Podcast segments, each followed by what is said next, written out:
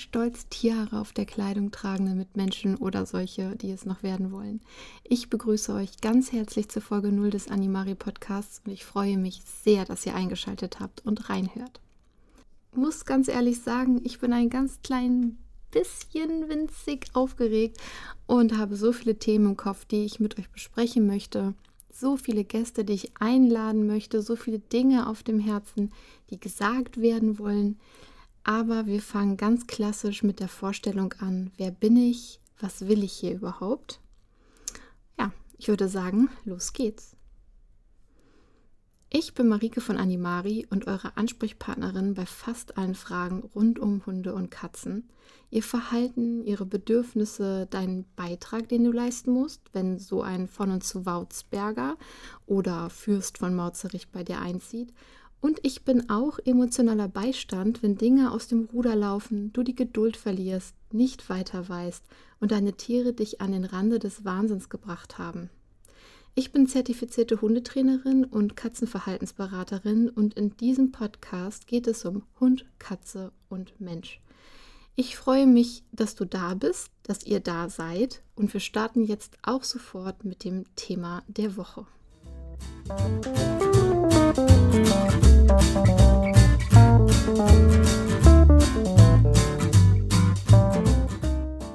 Äh, ja, das bin dann wohl ich. Hallo unangenehm.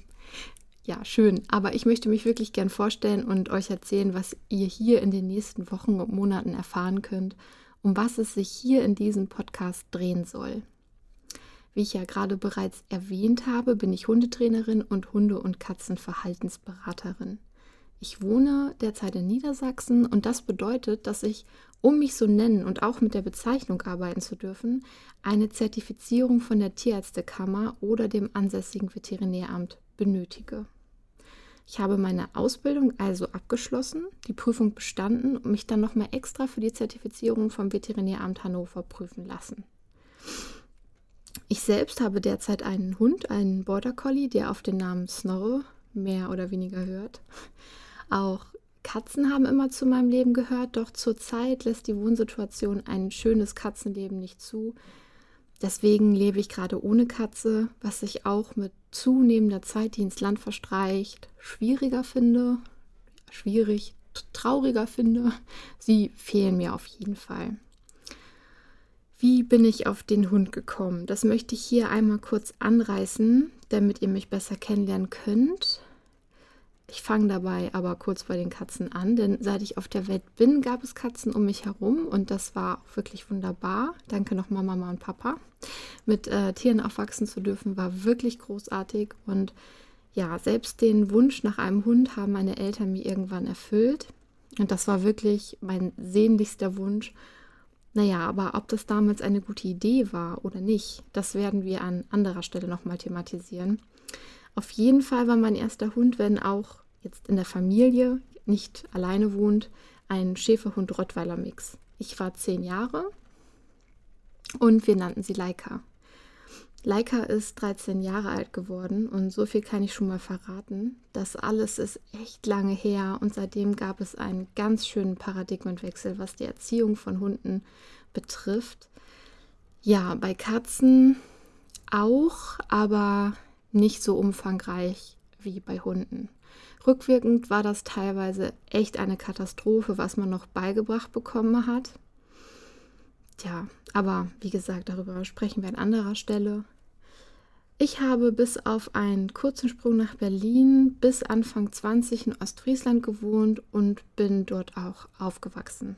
Mit Anfang 20 bin ich dann nach Hannover gezogen mit meiner damaligen Tierheimkatze Eileen aus Berlin. Und äh, es hat nicht lange gedauert und ich hatte die wahnsinnig kluge Idee, einen Welpen zu adoptieren. Ob das wirklich eine so gute Idee war, hm, sagen wir so, nein. Ob ich diesen Hund geliebt habe? Oh ja. Yoshi war ein Border Collie Mix und von Privatleuten, nicht aus einer offiziellen Zucht. Und Yoshi hat mir eine ganz wesentliche und wichtige Sache beigebracht. Seine Lektion war sehr laut und sehr deutlich. Sie lautete, du weißt nicht genug. Ja, Ich wusste nicht genug, nicht genug, um ein gesundes, gutes, glückliches Leben an seiner Seite oder auch andersrum führen zu können. Es würde den Rahmen sprengen, jetzt ganz genau darauf einzugehen. Das können wir an einer anderen Stelle nochmal besprechen. Auf jeden Fall bin ich zu dem Zeitpunkt in der Ausbildung zur Heilerziehungspflegerin gewesen und als Yoshi in einer Vergiftung starb, war er zarte zwei Jahre alt. Ich mit meiner Ausbildung fertig, mit meinen Nerven auch, mit den Nerven am Ende und mit einem gebrochenen Herzen weil ich wusste, dass ich wahnsinnig viele Fehler an der Erziehung gemacht hatte und es mich nicht in Ruhe ließ, beschloss ich damals, mich fortzubilden. Erst habe ich eine Ausbildung angefangen und auch abgeschlossen als tiergestützte Therapeutin, weil ich dachte, ich könnte später einmal meinen Beruf als Heilerziehungspflegerin und meine starke Liebe zu Tieren miteinander verbinden. Doch durch die Lernerei und das Wissen, das sich anhäufte, wurde der Wunsch tiefer und größer in die Materie zu tauchen und aus dem sozialen Bereich, äh, ja, aus Gründen, die wir alle kennen, auszusteigen. Und so bin ich jetzt eben auch Hundetrainerin. Und auch das hat nicht gereicht, also eben auch Verhaltenstrainerin. Ja, und wie passen jetzt die Katzen da rein? Hatte ich denn Probleme mit Eileen? Nein, Eileen war die unkomplizierteste Katze der Welt. Aber wenn man allgemein sensibilisiert wird, Bedürfnisse von Hunden von Tieren ernst zu nehmen, überträgt sich das natürlich auch auf andere Tiere, in dem Fall eben die Katze. Und ich fand es wahnsinnig interessant, den Unterschied zwischen Hund und Katze und vor allem die Gemeinsamkeiten sehen zu können. Wie ist das bei dir? Bist du ein Katzen- oder Hundemensch? Ich bin auf jeden Fall beides schon immer gewesen und ja, ich möchte denjenigen helfen, die Hilfe brauchen, so wie ich es einst gebraucht hätte. Was wird dich also in diesem Podcast erwarten? Ganz viel Fachgesimpel, ganz viel Liebe zum Detail, ganz viel Freude an allen Themen, die unsere pelzigen Freunde betreffen, aber auch die kritische Auseinandersetzung mit rassespezifischen Themen, Qualzucht, Zucht allgemein, Tierschutz. Da gibt es wirklich so viel zu besprechen. Dabei bin ich aber hoffentlich nicht die ganze Zeit allein. Ein regelmäßiger Gast wird meine liebe Freundin Dr. Annika Heuermann sein, mit der ich über alle möglichen Themen der tierischen Gesundheit sprechen werde. Muss man seinem Hund wirklich die Zähne putzen? Gibt es wirksame Alternativen zu sogenannten in Anführungszeichen Chemiekeulen gegen Zecken und andere Parasiten? Und was soll das eigentlich mit diesem BAF? Dabei werden wir natürlich auch den einen oder anderen Schwank aus dem Nähkästchen hören und auch eure Fragen sind hier willkommen und können besprochen werden. Fragen und Anregungen gerne an podcast.animari.de. Was erwartet dich noch? Spiel, Spaß und Spannung. Auf jeden Fall werden wir über verschiedene Rassen und ihre Bedürfnisse sprechen. Ja, auch über Katzenrassen. Ihre Geschichte, Entstehung, Gesundheit, alles, was auch letztlich wichtig sein kann, wenn man einen Vierpfotenbegleiter adoptieren möchte. Und da werden euch auch verschiedene Gäste erwarten, die von ihren persönlichen Erfahrungen berichten werden. Es wird verschiedene Rubriken geben. Freue dich zum Beispiel auf den Rage-Mode, in dem es erlaubt ist, mal richtig Dampf abzulassen über Dinge, die einen ärgern und wo ich den moralischen Zeigefinger herausholen werde auf den Tipp der Woche oder die Rubrik Fatale Mythen. Auch ich bin gespannt, wie sich alles entwickeln und wachsen wird.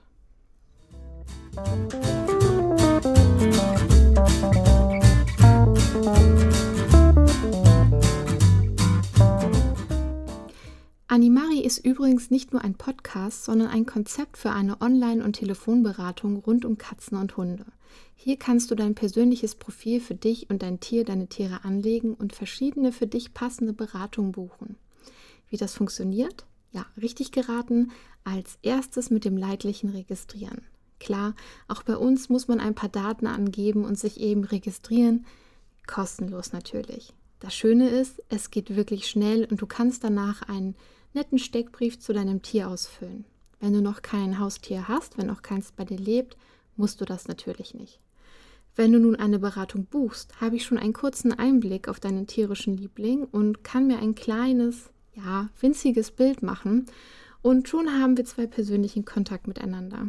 Du kannst auch eine Telefonberatung buchen, dann rufe ich dich zu deiner ausgewählten Zeit an und wir haben eine halbe Stunde lang, um deine persönlichen Fragen zu klären und Probleme anzugehen. Auch eine mehrwöchige Begleitung ist möglich. Ob das ein Training vor Ort mit einem Trainer ersetzt, fragst du dich jetzt vielleicht. Nein, nicht unbedingt. Das kommt auf die Komplexität des Problems an. Eine ganze Menge lässt sich aber tatsächlich online besprechen, denn du kannst mir Videos schicken und in unserer Chatbox kannst du immer wieder auf das Geschriebene zurückgreifen, solange die Beratung läuft. Zwei Tage, zwei Wochen oder vier können wir uns austauschen und auch ich kann dir Beispielvideos und Bilder schicken, um etwas zu veranschaulichen. Auch nach Ablauf der Begleitung kannst du immer wieder auf die Inhalte zurückgreifen. Etwas, das ich dir erklärt habe, nachlesen oder schauen, es sei denn, du löscht dein Profil. Auch das geht ganz unkompliziert in deinem Kundenkonto. Keine versteckten Kosten, kein Abo, das, was du buchst, bekommst du. Es ist wirklich ganz einfach und macht Spaß, den kleinen Steckbrief auszufüllen, denn man macht sich automatisch nochmal ganz anders Gedanken über seine Tiere. Es ist leider ja, ich würde sagen, eine typische Eigenschaft der meisten Menschen, das Negative in ihrem Leben mehr zu spüren und zu sehen als das, was schon super ist. Klar, denn Stress, negativer Stress ist ungesund und diese negativen Gefühle fallen einfach im Alltag sehr stark auf, vor allem wenn man jeden Tag wieder mit diesem Gefühl konfrontiert wird.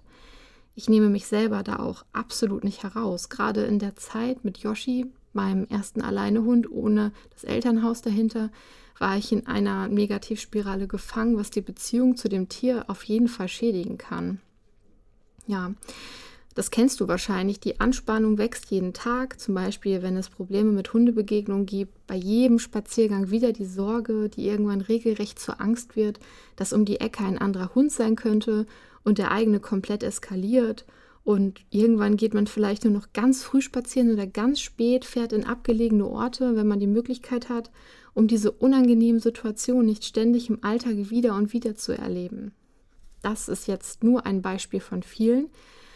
Ja, wenn ihr euren Steckbrief zu eurem Tier bei uns ausfüllt, macht ihr das natürlich in erster Linie, damit ich vorab der Beratung mir ein kleines Bild von eurer Situation machen kann. Aber es soll euch auch helfen, einmal anders über euren fälligen Freund nachzudenken. Schwächen sind wichtig, sich einzugestehen und gehören zu einer gesunden Selbstreflexion, aber Stärken genauso. Ich werde diesen Steckbrief zum besseren Kennenlernen und Verstehen einmal beispielsweise anhand meines Hundes, also meines jetzigen Hundes Norris, durchgehen. Okay, fangen wir mal an. Art des Haustieres, Hund. Rasse. Hier können auch Mischungen angegeben werden oder aufgedröselt werden, wenn du eine Vermutung hast oder einen Gentest gemacht hast oder das Tierheim eine Vermutung hatte oder der Tierschutz dann schreibt das hier ruhig rein. Das kann hilfreich sein. Bei uns ist es in diesem Fall sehr einfach ein Border Collie. Alter fünf Jahre, wohnt bei uns seit fünf Jahren, ist kastriert, ja, ist reinrassig, ja. Herkunft, Zucht. Für alle, die hier aufschreien mit dem Thema, inwieweit Zucht gut, schlecht, schrecklich, verwerflich ist, ja, es gibt genug Hunde auf der Welt ähm, werden wir uns auf jeden Fall nochmal beschäftigen. Allergien, keine, keine bekannten. Vorerkrankung oder Operation, Kastration und Zahn-OP wegen eines entzündeten Zahns. So, jetzt kommen wir hier zu den äh, Vorlieben. Das kann Snorre besonders gut. Snorre kann super gut Bahn fahren. Er kann Auto fahren. Und er ist sehr gut darin, Emotional Support zu geben, wenn es einem nicht so gut geht. Er ist wie eine kleine Krankenschwester und ähm, reagiert sehr sensibel und empathisch. Er ist freundlich zu jedem Menschen und er kann sich zurückziehen, wenn er seine Ruhe will. Er geht dann in seine Höhle. Und er kann sich sein Essen selber einteilen. Das macht Snorre besonders viel Spaß. Snorre liebt den Freilauf, in Pfützen und Matsch springen, im Schnee spielen, sich richtig einsauen, Wasserspiele. Ja, und dann mag er es auch sehr, wenn ihm zumindest danach ist, zu kuscheln, Kontakt liegen, den Bauch gekraut bekommen und ganz wichtig, regelmäßige Treffen mit seinen festen Hundefreunden, mit denen er spielen, rangeln und laufen kann. Das mag Snorre gar nicht. Jegliche Form der Anforderung, würde ich jetzt mal sagen. Also sich lange konzentrieren oder sich wiederholende Aufträge Also einen Auftrag erledigen, ja okay, einmal, zweimal, dann reicht es aber. Also da, das findet er einfach, versteht er nicht, was, was daran gut sein soll. Diesen sogenannten Will to Please, äh, dem man ja Border Collies nachsagt, den bringt er die, dieser Form nicht mit. Absolut nicht. Auch dieses, oh, ich möchte Tricks lernen oder gib mir noch etwas, ich will was Neues lernen, das hat er alles nicht. Was mag er noch nicht? Angestarrt werden. Also weder von Menschen noch von Hunden oder Katzen kann er das leiden. Da ist er sehr empfindlich. Äh, bei lauten und plötzlichen Geräuschen erschreckt er sich sehr stark. Und er mag keine jungen Rüden, die viel unkontrollierte Energie mitbringen. Die können freundlich sein, aber wenn sie aus hündischer Sicht distanzlos sind, wird er sehr schnell sehr böse. Da hat er eine sehr kurze Lunte. Da würde ich mir auch wünschen, die ist manchmal ein bisschen länger, dass er da mal ein Auge zudrücken kann. Aber wenn ihm das zu viel, zu doll ist, dann grenzt er da sehr schnell und sehr stark ab. Und da fackelt er dann auch nicht lange. Er mag es auch überhaupt nicht, angepöbelt zu werden. Er scheut dann eine Konfrontation absolut nicht könnte man sagen, er ist ein kleiner Raufbold, aber das stimmt so auch nicht. Also er ist auch sehr sozial, aber naja, wie gesagt, das sind halt Dinge, die er nicht mag. Daran müssen Stora und ich noch arbeiten.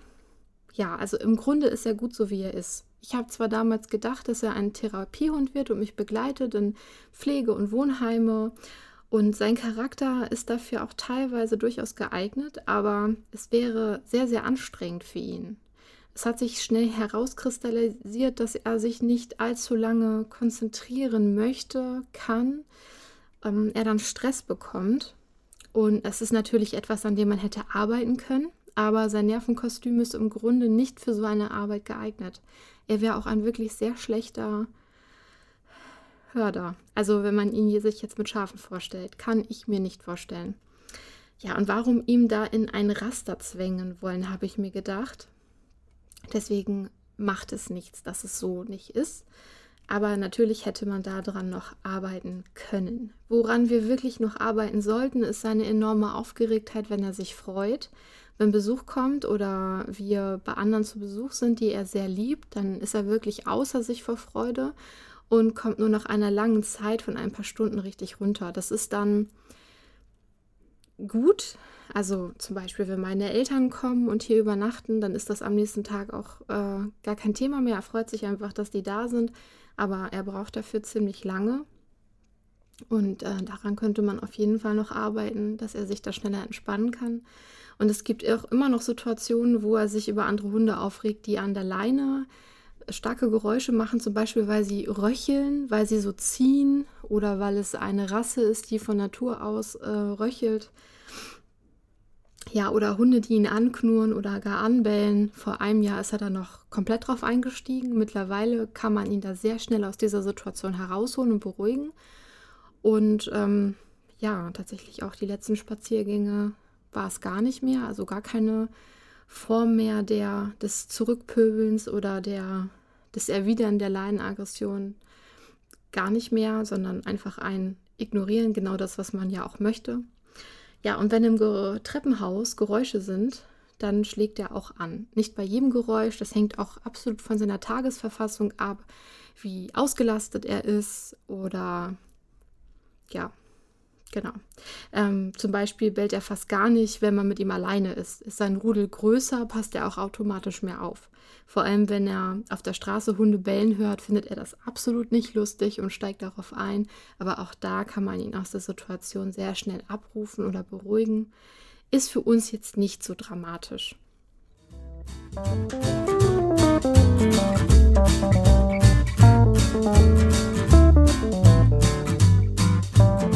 So viel dazu. Vielleicht hast du ja Lust bekommen, dein Tier bei uns zu registrieren und den Steckbrief auszufüllen. Auch wenn du keine Beratung gerade buchen möchtest, freue ich mich, dein Tier oder deine Tiere sogar kennenzulernen. Wenn du magst, kannst du auch ein nettes Foto von deinem Liebling hochladen. Es ist alles keine Pflicht. Nichts davon musst du tun. Du kannst auch eine Beratung buchen ohne diese kleine Vorarbeit. Es macht das Ganze aber natürlich einfacher für mich. Noch etwas bieten wir kostenlos für dich an. Auf animari.de kannst du dich auch durch verschiedene Hunde- und Katzenrassen stöbern. Hast du den Wunsch, ein Tier zu adoptieren, bist dir aber nicht sicher, ob du ihm gerecht werden kannst, kannst du dich dort querlesen.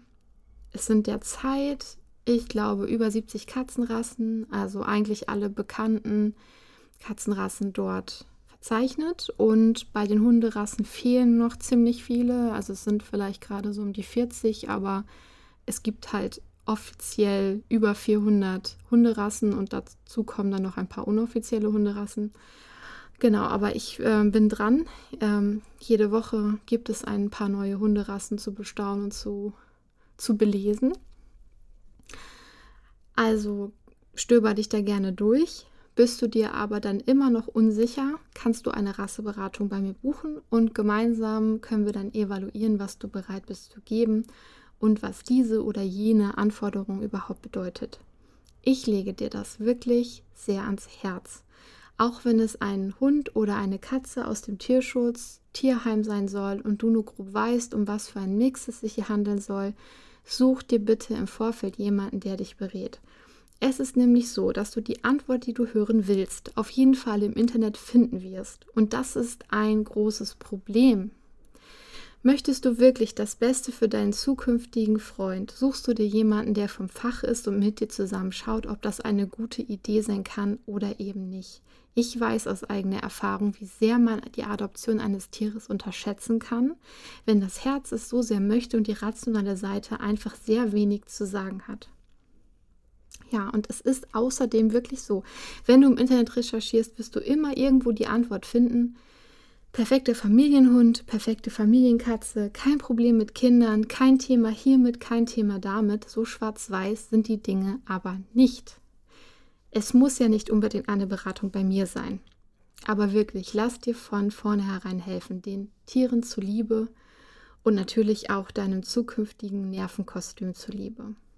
Wenn du so gar kein Fan davon bist, etwas zu schreiben oder zu lesen, dann warte einfach auf die nächsten Wochen. Ich werde nach und nach alle möglichen Rassen, Katzen- und Hunderassen hier durchgehen. Als erstes kommen die Hütehunde dran. Das ist natürlich ein sehr großer Oberbegriff und genau deswegen werden wir das mal sezieren. Was für verschiedene Hütehundtypen gibt es? Was waren oder sind ihre verschiedenen Aufgaben? Und was bedeutet es für dich, wenn du einen Hütehund in die Familie aufnehmen möchtest? All diese Dinge an einem der nächsten Sonntage. Nächsten Sonntag werden wir darüber sprechen, an was du denken musst, was die Vorbereitungen sind, wenn ein Hund oder eine Katze bei dir einziehen soll. Ja, mehr verrate ich jetzt erstmal nicht.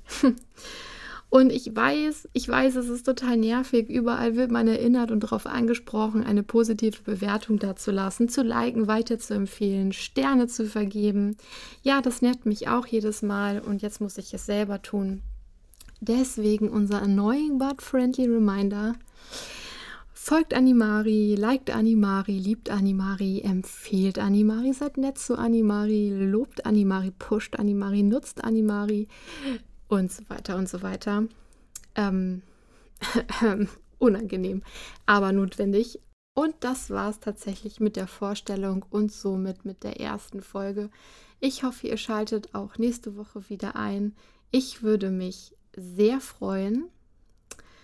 Ich wünsche euch jetzt auf jeden Fall starke Nerven, Geduld, einen Blick fürs Wesentliche und eine wunderbare nächste Woche.